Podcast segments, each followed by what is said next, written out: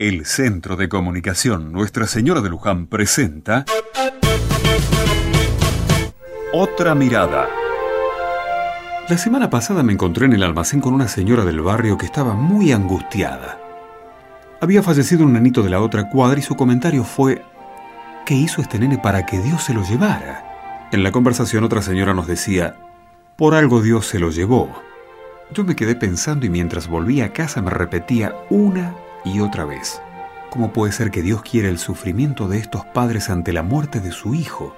Porque si es así como dicen estas señoras, que Dios se lleva a alguien, entonces parece que no le importara el dolor que causa.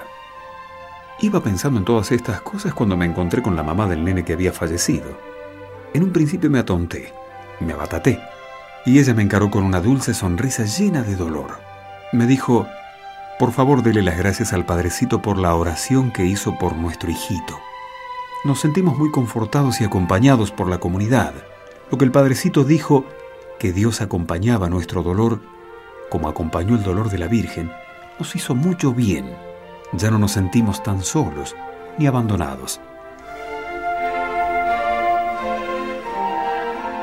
Dios no manda el dolor, ni se lleva a alguien, ni provoca que los demás sufran. Lamentablemente el dolor está ahí, se nos presenta, nos aplasta, nos empuja. Pero Dios no es el culpable.